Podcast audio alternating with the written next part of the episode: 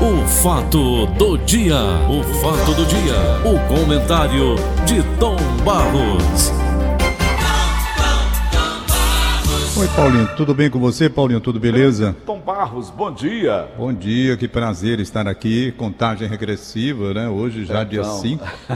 Mais quatro dias eu estarei de férias. Agora, pra Quatro que eu não dias sei, né? Barros está- Vai viajar, Tom? Não vou viajar, não. Eu ia a Crateus, eu liguei pra Adelaide, minha prima lá. Tenho muita vontade de ir lá a Crateus, porque o meu pai é de lá. E eu passava as férias quando criança, gostava muito de tomar banho no Rio Poti. Uhum. Mas a Adelaide me disse que lá o negócio de Covid não está muito legal, não. Então Aí eu fiquei com medo de ir, né? Nós somos grupos de risco. Tom Barros, por falar em? Covid, manchete do diário. TRE veta a campanha com aglomerações. Doutor Haroldo Máximo até ligou para mim, mandou, te mandou um abraço, viu, Tom? Bom dia para ele, gente boa. Então, comícios, bandeiraços, passeatas, carreatas e similares estão proibidos. Tá certo o desembargador, Tom? Tá mais do que certo. Isso não devia nem ter. Rapaz, isso não era preciso nem uma decisão da justiça. Era questão de É negada consciência de alopra, cada O um. povo alopra. Na Itália É questão tá aí. de vai, vai agora, vai consciência ter de cada Itália, um. né? Está de Hein? sítio, né? É, a situação está complicada demais lá. Então, resultado. Era preciso uma decisão da justiça para isso? Não é, rapaz. Consciência. Por exemplo, você, você está aí na sua casa, eu estou aqui na minha, chateado, adoeci. Eu não era um homem doente, hoje eu sou um homem doente. Minhas pernas enchem, desenchem, isso é a maior exclamação. Isso nunca existiu na minha vida, porque é em casa, todo dia em casa. Aqui no computador. Parece no cada andazinho. marmota da gente, né, Tomás? Pare... Parecendo Pai, você parou, pé, Paulo. reumatismo, Isso é... isso é. Paulo, pegue um carro e deixe o carro parado. Pronto. É um carro. Melhor carro que você tiver, deixe parado aí. Um ano parado. Quando ele for funcionar, por melhor carro que seja, vai aparecer problema. Entendeu?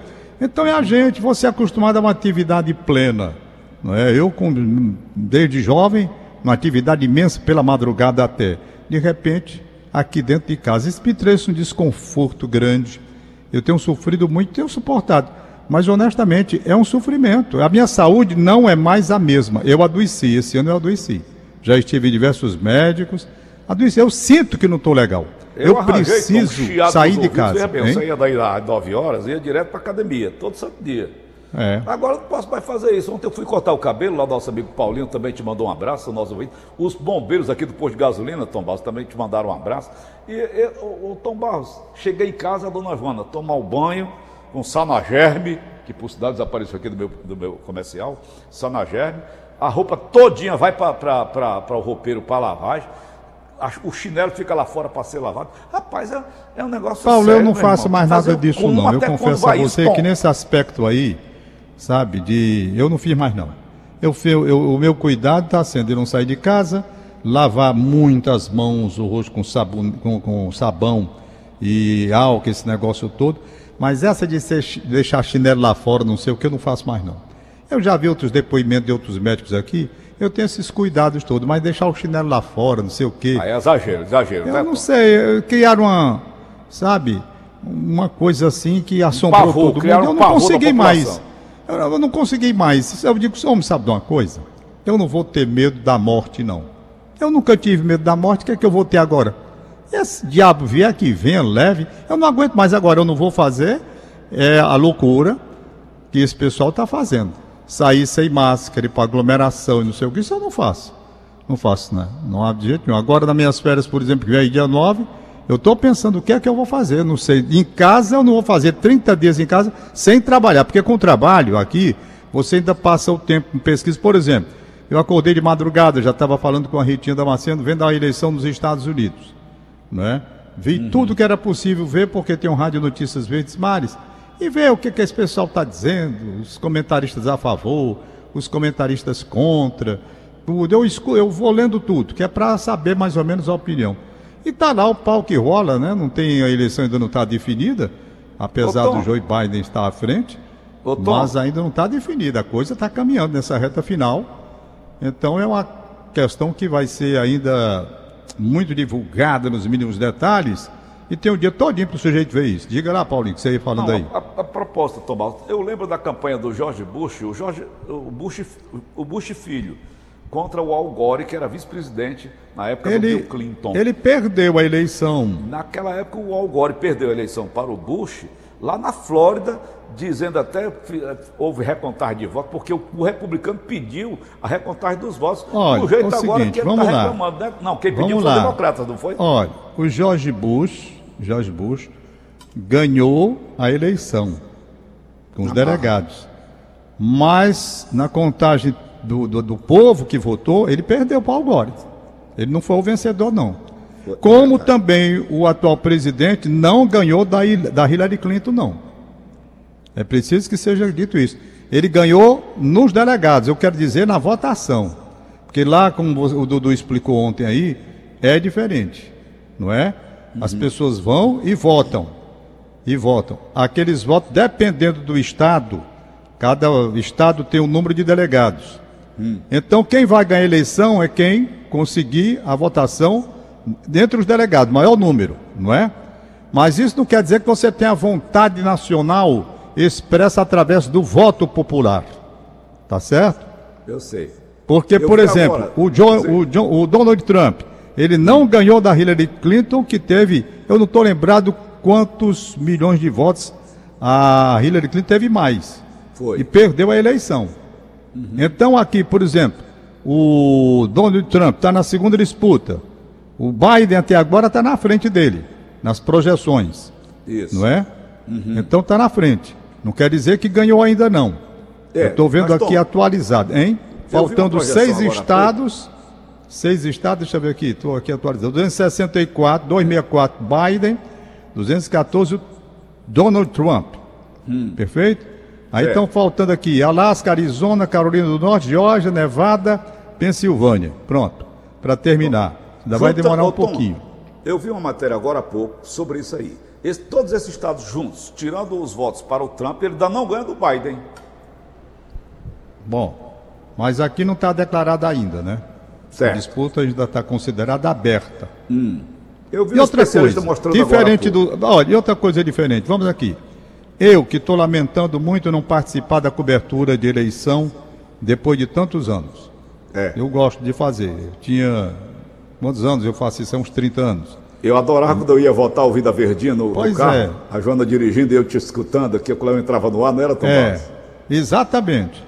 Então eu faço isso há quantos anos? Há uns 30 anos. Agora, por conta desse negócio de coronavírus, férias, não sei o quê, eu estava até escalado, mas tive que sair da escala e estou aqui. Perfeito? Resultado, vamos estabelecer a diferença. Aqui no Brasil, antes do- a- da chegada dos computadores, essas coisas aí, de hoje, era tudo no papel e eu fazia a cobertura como? Você lembra? A, a empresa contratava equipes que eu montava dependendo das sessões. Você lembra disso, né? Ficava o auditório aí cheio de mesinhas, cheio de mesinhas, e eu mandava para cada local de apuração, mandava os nossos repórteres para eles pegarem aqueles mapas e passarem para a gente, e a gente ir calcular na calculadorazinha japonesa, aquela pebinha. Era legal. Perfeito? Você Era lembra, legal. né? Era legal demais. Era assim, era do papel. Depois as coisas avançaram. Então nós levávamos o quê? Três dias, quatro dias para uma apuração. Tudo bem. E veio a evolução, hoje você tem o quê? Você tem o começo da apuração 5 horas, 5 e pouco. Quando é de noite, você já sabe quem é quem não é. Ô, Perfeito? Tom, Por quê? Porque aqui aqui no Brasil tem uma coisa diferente dos Estados Unidos, que aqui tem o Tribunal Eleitoral, Superior Eleitoral, que comanda. Então a apuração toda hoje é oficial e a gente vai vendo através dos painéis, direto, não é? Presidente tal, não sei quanto, não sei quanto, candidato, isso, aquilo, tudo ali no montante ao vivo. Ao vivo. Lá não tem um tribunal nos Estados Unidos para ir divulgando isso, não. Não tem uma, uma informação oficial como nós temos aqui. Aqui nós temos, todas as emissoras ficam ligadas exatamente naquele site do Tribunal Superior Eleitoral, que ali é a informação oficial, concreta, objetiva e clara. Você tem aqui no Brasil. Lá não tem o tribunal deles lá, eleitoral, não tem esse negócio de estar divulgando oficialmente, não. Há projeções feitas pelos meios de comunicação. Eles pegam, estudam, fazem aquela projeção e calculam mais ou menos como é que vai ser. Perfeito? Então é o que está acontecendo. Eles Por estão que, que eles não prevendo. adotam esse sistema do Brasil, Tomás? O Brasil, o país tão, terceiro mundo, como eles falam lá, e lá primeiro mundo. Rapaz, avançado, eu por que que acho lá uma porcaria. Eu acho. Você quer minha opinião? Eu É. acho uma porca. Eu acho que esse negócio está ultrapassado no tempo e no espaço. É mesmo. Tá entendendo? Eu acho. Essa, esse modelo de eleição dos Estados Unidos, todo, tanto é que todo ano tem uma confusão. Todo ano tem uma confusão. É de ano passado tem uma confusão aqui o. Hein? Não é, não é, não é para atrapalhar mesmo, não? É proposital Não, isso? porque, não, eles vêm de uma tradição, de uma história que eles diziam que era assim feito para dar uma proporcionalidade e vigor aos estados, né? Com seus representantes. Hoje em dia eu acho que não tem mais isso não. Eu acho incrível, por exemplo, um presidente ser escolhido pelos eleitores da nação e não ser o eleito. Acho uma coisa esquisita. É. Tem nada a ver com Biden, John, como é o nome do nome, Donald Trump, não tem nada a ver com isso não. Eu estou dizendo é que eu acho esquisito. Vamos supor que aqui no Brasil tivéssemos eleição, o pessoal fosse votar, no fim, candidato tal teve 4 milhões mais 5 milhões que o outro. Não, mas quem vai governar é o que perdeu. Mas que não fosse obrigatório também, né, Tom Barros? É, bem. Que não, fosse voto obrigatório também.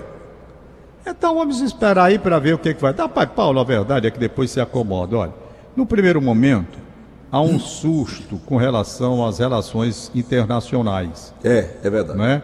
Então, no Brasil, por exemplo, que tem o presidente Jair Bolsonaro abertamente favorável a- ao Donald Trump. não é? Isso. abertamente favorável e ele assumiu e nunca negou, rapaz, eu sou a favor do. Pronto, é um direito dele. Mas ele está aqui no jornal de hoje já dizendo que se o Biden for eleito, claro que eles vão estabelecer relações cordiais e rever pontos, etc e tal. E tem que ser assim. Como seria o caso de um presidente desse Biden, se confirmado presidente, como seria uma relação tempestuosa Brasil-Estados Unidos? Mas, Tom, é? as nossas relações com os Estados Unidos, elas vêm de longe, é, as más relações, por conta da época que sequestraram o embaixador aqui do Brasil, não foi um embaixador É americano? porque Até a também dona tem um Rousseff detalhe, parece que né? Também tem um detalhe. Nós sempre tivemos aliados à política dos Estados Unidos na Guerra Fria, por exemplo, contra a União Soviética naquele tempo, não é? A União das Repúblicas Socialistas Soviéticas que estava expandindo aí pelo mundo o seu modelo, e os Estados Unidos aqui do outro lado do Brasil sempre teve. E teve essa questão, mas na verdade o Brasil precisa também se impor.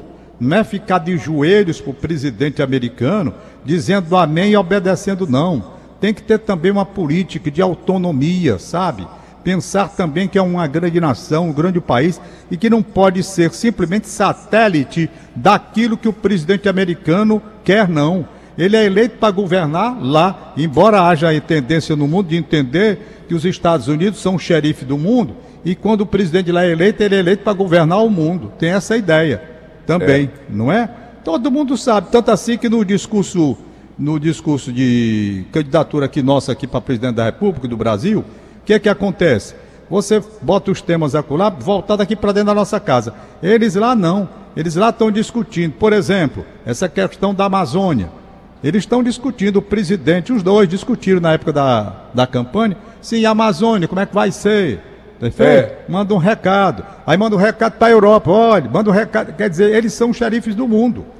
Xerife do mundo. Agora, o Brasil tem que ter o quê? A sua autonomia, o seu, a sua soberania, e não ficar de joelhos simplesmente dizendo amém, não, porque o presidente americano quer. Não é assim. Não é assim. Você aqui não é subordinado. Você aqui tem as suas, seus problemas para resolver. Uma relação bilateral equilibrada, respeitosa, tudo bem. Mas uma relação bilateral para explorar, não. Para explorar você não vai aceitar. Absolutamente. Então a relação tem que ser equilibrada, respeitosa, bilateral e de uma forma que um país não vai engolir o outro. Porque os Estados, rapaz, quer queira, quer não, o sentido imperialista dos Estados Unidos, eles querem levar vantagem em tudo. Querem levar vantagem, isso é a lei do gesto, querem levar vantagem em tudo. O problema É é, esse. Não é? Ok, Sempre Tom. foi. O nosso bate-papo vai ficando por aqui. É. Vamos aguardar o que vai acontecer. Já são 7h54. Vem Liberar aqui logo os aniversariantes Ponto Poder do dia. com o Inácio Aguiar e com a Letícia Lima. Tá bom, Tom Barros? Deixa eu li- liberar aqui os aniversariantes. E a gente amanhã, Deus querer, estaremos de volta com mais um É, bate-papo. deixa eu liberar aqui os aniversários. Bate-papo quer dizer um, um chat. É. O aniversário chato. da Inês Cabral não, é o aniversário que a Inês Cabral mandou. É, jornalista Haroldo Holanda, na cidade dos funcionários. Haroldo. Holanda Tom Barros trabalhou comigo na Rádio Povo, tanto na M como Foi, na FM. rapaz. Grande jornalista, um grande abraço pra ele, viu? Abraço para ele e parabéns. Deus Tá certo. proteja e guarde. E eu acho que só isso mesmo, pelo menos aqui, né? Tá, ótimo, bom. Tom. Tchau. Tá bom, bom. Até amanhã. Acabamos então, Nelson Costa, de apresentar. O fato do dia. O fato do dia. O comentário de Tom Barros.